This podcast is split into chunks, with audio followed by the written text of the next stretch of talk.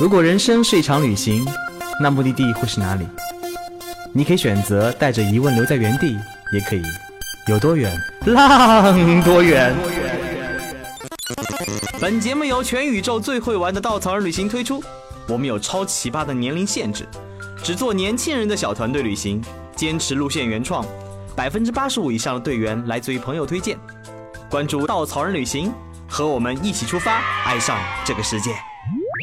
欢迎收听最新一期的《有多远浪多远》，我是来自稻草人工作室的雅果，嘿嘿，为什么会是我出现在这里呢？因为道哥这个家伙又出去浪喽，所以今天这期节目将由我临时来代班啦。但是大家不要担心，这一次他可不会离开太久。好啦，话不多说，让我们进入今天的节目吧。那看看我们今天的嘉宾是谁呢？嗯，在稻草人工作室，经常他跟我一说话，我就要翻白眼的人，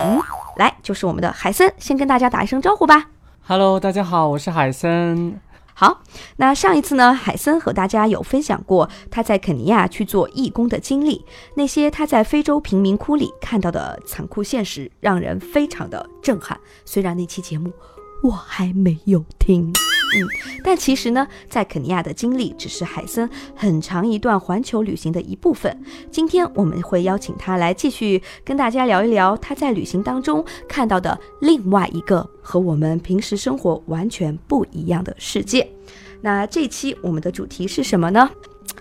有没有搞错？为什么要让我来和他一起去探索这个话题？叫做世界各地不同的女性弱势群体。我现在非常的好奇，想请海森先来分享一下，你为什么要选择这个话题来和我们分享？啊、我觉得我天生就就跟女性有不解之缘。先讲一个小故事吧，就是为什么我非常的关注世界各地的不同的女性弱势群体。在上一期节目里面呢，我跟大家讲的就是我之前在肯尼亚的一个贫民窟的小学里面做义工，然后呢，我是在那边一边是做筹款援建，一边呢，我也是在给那些学生做老师。嗯，啊，他们都是小学生。有一天，我就是邀请啊所有的学生，就是全班每一个学生就站起来分享他们的理想，啊，那可能有的学生就说他的理想是做一个医生，做一个老师，然后做一个工资比较高、有收入的这样的一些职业。啊，因为我可以理解，因为他们生活在贫民窟里面都是朝不保夕的状态，嗯他们每一天回家都不知道有没有东西在家里面等着他们可以吃。然后，但是其中有一个女孩站起来，她说她的理想是做一个记者。然后当时我有点惊奇，因为这是全班唯一一个说想做记者的。然后我就问她说：“你为什么想做记者？”然后她就指着外面那个方圆几十公里的很苍茫一片的贫民窟的那些啊、铁板铁板房子啊，跟我讲说，他说我做了记者之后，我就可以把我们这个贫民窟的真实的一个生活状况报道出去。啊，报道给世界各地的人，让他们知道说，在世界的这样的一个角落，有这么多的人，这么多几十万的人口，在一个贫民窟里面朝不保夕的生活着，生活的非常艰难。我希望大家都可以了解我们，然后也可以给我们的父老乡亲啊，我的爸爸妈妈一些帮助，就是这样的一个想法。当时我特别的受感动，嗯因为可能其他人分享的一个理想都是，啊、为他们自己啊养活我自己，然后养活我的家人。但是他的理想是，就是为了他整个贫民窟，啊，为了去报道所有的这些受苦受难的人。当时我特别特别的触动，所以说后来有一两年的时间，我都在想这个事情，就是我也很想要去，啊、做这样的一件事情，就是去报道我在世界各地游历的时候，去见到的很多的弱势社会的弱势群体，尤其是女性的弱势群体，因为我真的是跟他们在不同的一些国家跟他们打过一些交道，知道他们生活的一个状况，而且呢，就是很少很少有主流的，甚至几乎没有任何媒体在报道他们的一个生活现状。所以说，我觉得我想要做一个拍摄的计划啊，这个是我从去年开始就在。呃，策划的一件事情，我想要做一个拍摄的计划，去世界各地去找到这些曾经跟我发生过关系的女性弱势群体，然后去真实的去报道他们的一个生活状况，让世界上所有的人都能够从这个窗口去了解到他们，然后从而关心到他们。嗯，所以说，就是即使在今天这样一个大家觉得女性在各个行业或者生活的各个角落里面，就是越来越有一些呃力量发出，或者是声音发出的这样一个世界里面，在你的旅行过程当中，你依然会发现，呃，女性这个群体她仍然会被打上弱势这两个名词和标题，对吧？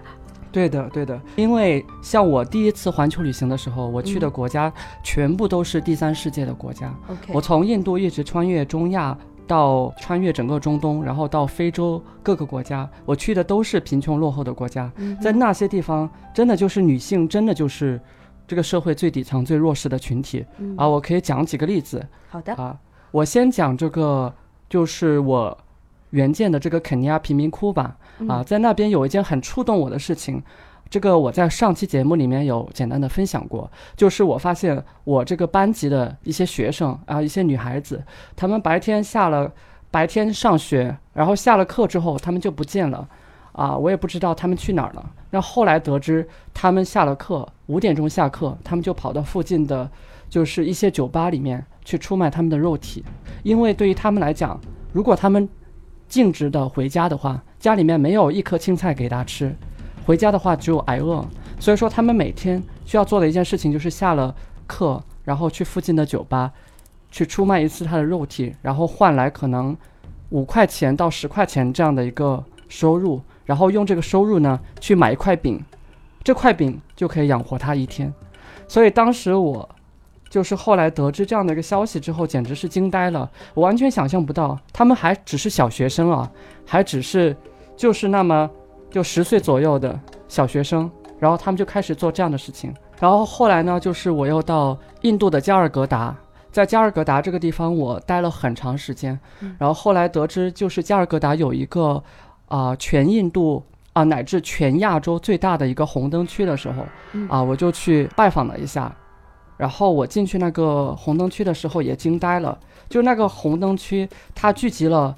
好几万乌泱泱的人啊，女人，印度的，然后在那边就是出卖自己的肉体，而且他们居住的状况非常的糟糕，也都是些铁皮房子，然后吃的东西也都是些残汤剩饭。然后后来我就很好奇，就是我问他们，就是为什么你们你们要做这样的事情？啊，然后他们就是很多不愿意跟我去交流，后来终于找到人，就是愿意跟我交流的，他就会很简单的说，啊，像在印度这样的地方，整个还是一个男权主导的社会，就是如果你去印度的话，你去看一看他们的公务员，去看一下他们的工厂的工人，甚至就是到一个餐厅的服务员，都大部分都是男性，他们社会的工作大部分都是由男性来。来做的，然后女性呢，基本上只能做一个，就是附属的一个位置，就是嫁给一个男人，然后靠那个男人来生活。但是，一旦说这个男人抛弃了这个女人的话，那怎么办？那这些女人她们真的就是无家可归。印度的女性她们普遍的受教育的程度要比男性低很多。就如果被这个男性抛弃，或者是她没有嫁到一个男人的话，她是没有任何能力去养活她自己的。所以说。就是这个印度社会里面的很多这样的女性，她们只能做两件事情，一件事情就是做家政，啊，但是家政呢，她的收入非常的低。我大概了解到，在加尔各答，比如说做家政的话，就是给一个家庭累死累活做一整个月，可能收入只有四百到一千个卢比，人民币也就是几十块钱。所以说，他们要辗转很多家庭去做家政，那也只能挣到微薄的几百块钱。然后来养活自己，而且过几年之后，他们身体会有很多很多过劳的一些疾病。所以说，很这些女人，她们很多只能走第二条路子，那就是出卖自己的身体，去这个红灯去做一个妓女。但是做一个妓女的话，就是其实她们的状况也是非常的不能够受到这个社会的认可和保障。然后那那些男性，他们比如说到这个红灯区去找乐子，然后他们也不会。啊，戴上他们也不会戴安全套之类的，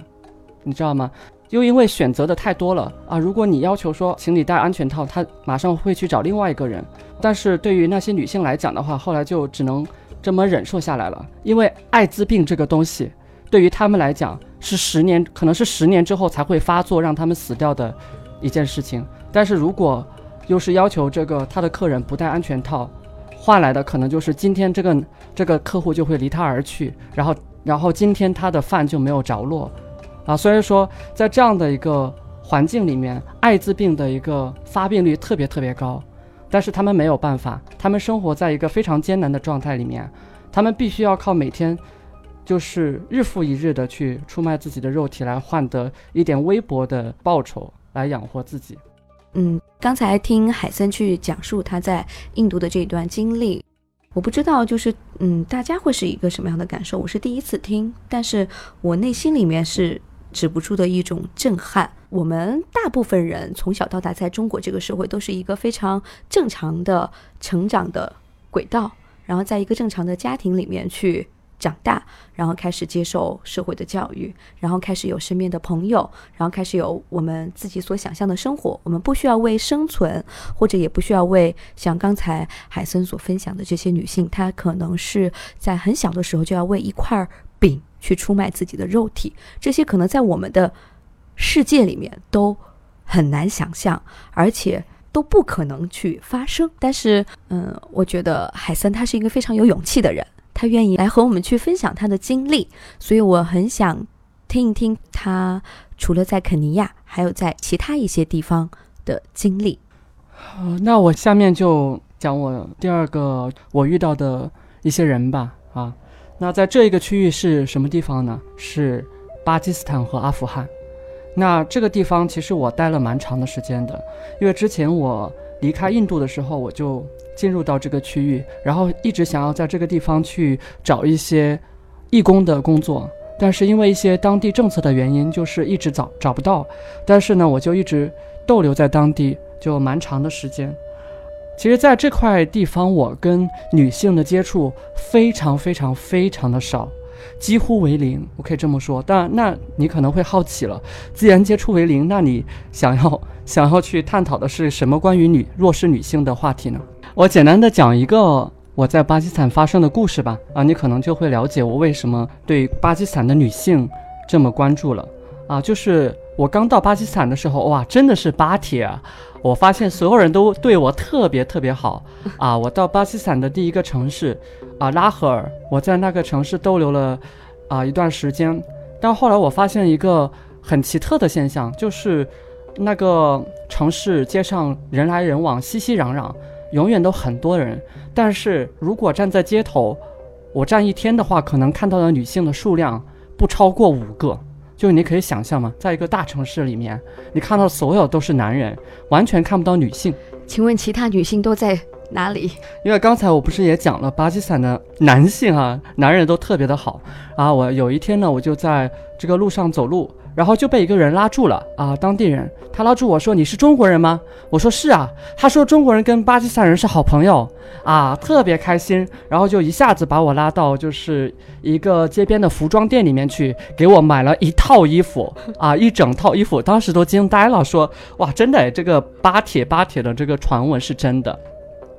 然后买完了衣服，他还特别的热情，说我有一个大房子，有很多很多的，就是家属，我那个邀请你过几天到我的家里面去做客。然后我马上马上就说好啊，因为我还从来没有去一个当地人的家里面去做客，就答应了。那过了几天呢，啊，我就赴约就去了他们那儿啊，他过来接我去他那一个大房子里面，啊进去，然后看也看到了他的爸爸、哥哥啊，就很多很多的家人坐在一个。大房子里面，然后接待我，都很开心，而且他还带着我，就是上上下下的在他房子里面去逛了一圈，啊！但这个时候，我突然发现一件很奇怪的事情，嗯，就是他家里面我看到的所有的人都是男人，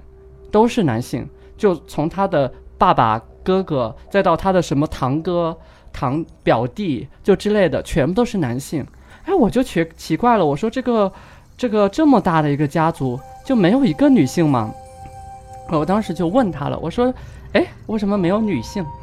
然后他还有点奇怪的看着我，他说：“女性他们都被关起来了。”天哪，难道是关小黑屋吗？真的是，当时我也是惊呆了。我说：“为什么要关起来？”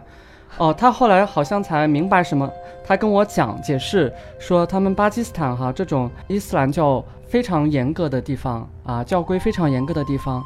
女性是不可以直接的出来去接待接见陌生人的，就包括这些这些客人哈，客人里面如果有男性的话，他们家里面的女性是不能够出来去见人的，然后必须要躲起来。然后呢，又是因为他们家女性特别的多啊，很大的一个家族，就加起来可能有十多个吧，嗯啊。然后后来我就问他们，就说那你这些女性女人都在哪儿啊？然后他就跟我很不好意思的说，我们有一个有有一点类似于小黑屋的地方，就是一小间房子。他说你来之前我就叫所有的女性都去那个屋里面去待着了，然后他们就等着你走了以后走了以后，他们才会出来。当时真的就是我听到这个消息之后，我一分钟我都坐不下去了，因为我之前我在他们家待了可能一两个小时吧，就很惬意的在喝茶之类的，我完全没有意识到这些女性她们就在一个小黑屋里面关着，然后就等着我出去了，他们才能出来。所以这两个小时可能他们就挤在非常拥挤的一个小黑屋里面，对对对对对，然后我就说，哎，你把他太难想象。你把他们放出来吧，你把他们放出来吧。他他就一直摇头，他说等你走了，他们自然会出来的。啊，就是这样的一件小事，我就发现了，其实，在这样的国家，他们的女性是生活在一个什么样的地位和状态里面啊？这是第一件小事。而第二件小事呢，是在巴基斯坦，后来我又去了伊斯兰堡。哈，我觉得可能是不是因为之前我在小城，然后遇到这些女性，她们还是受一些传统的一些一些礼规的约束。然后我去了他们的首都，然后在首都呢，我就认刚好认识到当地的一些从中国嫁过去的女性，就她们本来是中国人，啊，后来她们嫁给了一个巴基斯坦巴基斯坦人，嫁给巴基斯坦人，嗯对吧？嫁给了巴基斯坦的男人，嗯，然后然后他们就在伊斯兰堡，他们国家的首都成家了。通过一些渠道，我认识到这样的一些女性，她们跟我讲，她们的一个生活状况是什么，你也猜不到。她们以前是中国的很自由的，对吧？女性女性，但是她们去了巴基斯坦之后，也必须要遵从当地的一些法规。她们可能一年的时间，她们能够自由的到街上来散步和走路的次数不会超过十多次，一年的时间。为什么呢？就是因为在这样的一些国家啊，特别传统和保守的国家，女性你要单独的到街上去走路、逛街，这是不不被允许的。你必须要跟着一个男性，这个男性可以是你的哥哥，也可以是你的丈夫啊，就必须要跟着一个跟你有直系血缘的这样一个男性。我可以再讲第三个例子，就是我跟我的一个朋友在巴基斯坦，后来旅行到阿富汗了，后来我又到了阿富汗这个地方，我们有一天一起去。啊，想要买票从 A 市到 B 市，然后呢，我们就不小心走散了。那可能就是我自己去买票，然后就到 B 市了。后来打电话就发现我的那个朋友她是女性，然后就被困在了 A 市。为什么呢？我就问他，他说我去买票啊，但是卖票的人不卖票给我，因为他一看我就是一个单身的女性，他马上就摇头，他说单身女性是不可以自己出来旅行的，你叫出去叫你的什么爸爸，叫你的哥哥给你买票，然后把你带到 B 市。然后我朋友甚至就是申辩说我是一个中国人，我是外国人，他们都说不行不行，只要你是女性，你必须要遵从这样的一个规则。那后来他其实，在街上找找到了一个人帮他，一个男性帮他，假装是他的一个家属，帮他买了票。后来，但是都还只能买两张票，因为呢，就是他上了车，他旁边不能够坐一个陌生人，他旁边必须是空着，必须要买两张票。哎，这次巴基斯坦的旅行是在什么时候？这个巴基斯坦的旅行大概是在二零一四年，那现在也有五年过去了，然后这五年的过程当中，你有再踏足过这片土地吗？其实像巴基斯坦、阿富汗这样的国家，嗯他们的一个现代化的程度和一个社会革新的程度是很慢很慢的。可能他们他们十年二十年，你再去那个国家，你会发现几乎没有什么变化。哦，所以说，我觉得他们可能现在还是一个这样的状况。好的，嗯，其实巴基斯坦这个地方呢，对于稻草人来说，它还是一个呃很多人心目当中很向往的一个旅行目的地。尤其是像我们的创始人小夫小左，他们的第一次国际旅行也是从巴基斯坦开始的，嗯，然后但是其实，嗯、今天听了海森分享以后，我也很想去自己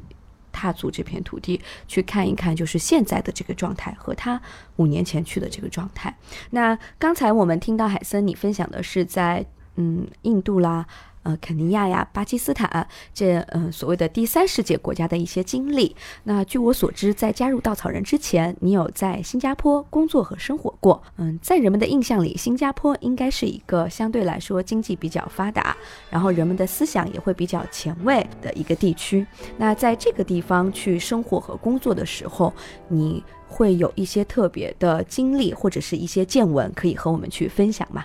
哦，是这样子的啊，我之前在新加坡呢生活了大概有十年的时间哦，那啊，然后就是大学毕业了，顺利的去工作，在银行里面有一份不错的工作和薪酬。但是呢，新加坡它是这样的一个状况，就是从一些不同的国家啊、去到新加坡打工的人特别多。有一次就是回新加坡哈、就我住在一个劳工的集中营里面啊，他们很多呢都是从像菲律宾啊等一下，你为什么会住到劳工集中营里面去啊，因为我刚才我不是讲了我有一个拍摄计划嘛。就是我特别想要去了解和拍摄。就你会啊刻意的去寻找这样子的地方。对对对，因为我之前我自己在新加坡生活了十年，所以我了解到新加坡有大量的这样的女性，她们在劳工的集中营里面，她们的生活很艰难。所以说有一年我就选择回新加坡，住在那种集中营里面，特别糟糕的环境，就是一小间房子里面，就是密不透风的，会住很多很多的女性，啊，她们很多都是从东南亚各地去的，然后在那边。啊、同时呢，他们有特别的富有母爱啊，因为他的家人远在啊菲律宾，然后他们自己在新加坡打工，拿着一个非常微薄的收入，他们把大部分的钱都存起来寄回家，然后自己呢在新加坡过着一个啊非常艰难的生活啊。当时我在那边呢，其实他们也把我当成了一个他们孩子一样，给我给予很多的关怀，就是让我很感动。然后另外呢，就是我在啊、这个伊朗德黑兰也住了。啊、一段时间，我在伊朗认识了一群人，啊，他们是 LGBT 的群体啊，我通过一些非常地下的方式认识到他们，真的就是在德黑兰那里，我认识到这些人 LGBT，他们的处境非常非常的艰难，因为大家知道伊朗他们的这个伊斯兰的一个政体和社会的一些规则非常的严苛啊、其实男性还稍微好一点，他们如果跟政府去宣称他们是 gay 的话，他们可以免除兵役。但是像女性的话，他们是连就是声张的声明的一个权利都没有啊，因为他们一旦暴露，可能面临的就是直接被拖到街上去，被乱石砸死。大家可以理解吗。我看到他们一本正经的去跟我讲这件事情，为什么他们会用一个非常地下的方式去联络他们的同道中人啊？是因为他们一旦被发现，就是面临这样的一个刑罚，而且是致死的刑罚，非常的艰难啊。所以说，当时我就是跟他们接触下来了之后，我就特别特别的想要让世界其他地方的人了解到 LGBT 群体真的是在伊斯兰规则严苛的地方是非常艰难的生活着。所以说呢，在走遍世界这么多地方，并且去跟这些人有过一定的交道之后，我现在越来越就是很明确自己的这个愿望，就是要去完成我的这个拍摄计划，去拍摄世界各地的被人们所啊、淡忘的、被人们所忽略的一些女性群体，她们的一些生存的现状。因为我一直相信的一点就是，只有通过一个真实客观的了解，才能够有关爱。然后我希望这个关爱是可以散播到世界每一个角落的，每一个最细微的、啊、最阴暗的、被人忽视的角落的。所以说呢，在未来的大概两三年的时间里面，我一定会找个机会去完成我这个拍摄计划的。嗯，听完海森的分享呢，我觉得他此时此刻能够非常完好无损的坐在我的对面，也真的是一个运气。但是我想，他分享的这些所有的见闻，一定是还有背后如他所说灰暗的地下的组织。那其实，在中国这个社会里面，我们可能了解的也不是很多，但实际上也会有类似于这样的群体存在。那嗯，我记得两年前，当我去参加一个公益项目的组织的时候，当时听到了一个老师他分享的真实经历，当也在他自己在中国的云南保山。啊、一个非常森林密布的地方去背包客旅行的时候，呃，他突然口很渴，没身上没有水，然后就发现了一个很破很破的所谓的小卖部。当时呢，他就到这个小卖部里面去买水，突然就有一个人在背后敲他的肩，然后偷偷的就是对他窃窃私语，就问他说：“你是来买媳妇儿的吗？”然后这个老师就会觉得非常的震撼，他在想啊，买媳妇儿，然后他就勾起了好奇心，他很想知道这里发生了什么，然后就问他说：“呃，怎么卖？”然后这个呃敲他肩的人就跟他说：“呃，如果是。”满了十八岁的，然后是大概八千块钱，然后如果是没有满十八岁的，大概在一万五。然后当时这个老师他就泪流满面，为什么呢？因为他想到自己有一个十三岁的女儿，被自己在浙江的家庭里面养得好好的，可是这里的女孩子在没有成年的同样大小，就要开始沦落到被卖人，就是卖给别人做。媳妇儿，然后他突然觉得，就是哇，这个世纪的中国竟然还会有这样的事情发生，所以他就开始跟着这个人去到他们的村子里面，然后去走街串巷，然后一家一家的拜访，发现原来，嗯，他们是被中国所遗忘的一个少数民族，叫傈僳族，他们没有身份证，然后也没有户口，然后在一个山顶上，啊。好多年就这样生存下来，呃，然后呢，嗯，也没有人来教会他们很多生活的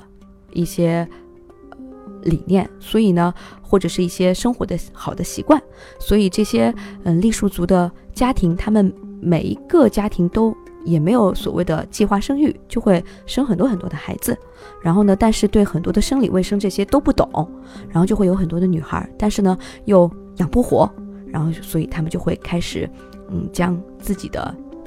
家里的这些女孩进行买卖的交易，甚至会有一些人贩子到他们的这个村子里面去。所以，当我听到这些分享的时候，我就是和海森是一样的想法。我在想，嗯，我们可以去做什么？能够去为这样的一个群体去做一些什么样的努力？那后来我就加入到了这个老师他所带领的一个公益组织，然后每一年呢都会到这个，就是这个组织每一年都会到这个傈僳族的这个山村为他们去建学校，然后为他们去，嗯，做很多公益的、社会的、生活的各种服务。那发散性的思维就到这里好了。嗯，不得不说，我们今天去聊的这个话题确实。有一点沉重，但是呢，我想这也就是我们所经历的真实的世界。正是因为它真实，所以才会有那么多的魅力值得我们去挖掘，对吧，海森？对的。嗯，那我们也非常感谢海森，他愿意有这样的勇气来到我们今天的节目当中，和我们去分享他所有的这些经历和见闻。我想这也是旅行的魅力所在。当我们经历的越多的时候，看到的越多的时候，打开了不同的世界的时候，我们内心的力量就会越来越多。比如，就像海森，他有一种。力量想让他去为这样一个群体去做一份努力，所以我们也非常的期待他未来的这样一部片子的诞生。嗯，好，那非常感谢海森今天来到我们的节目当中，也希望大家能够对我今天首次来主持节目的小萌新多多包涵喽。我们下期再见，再见。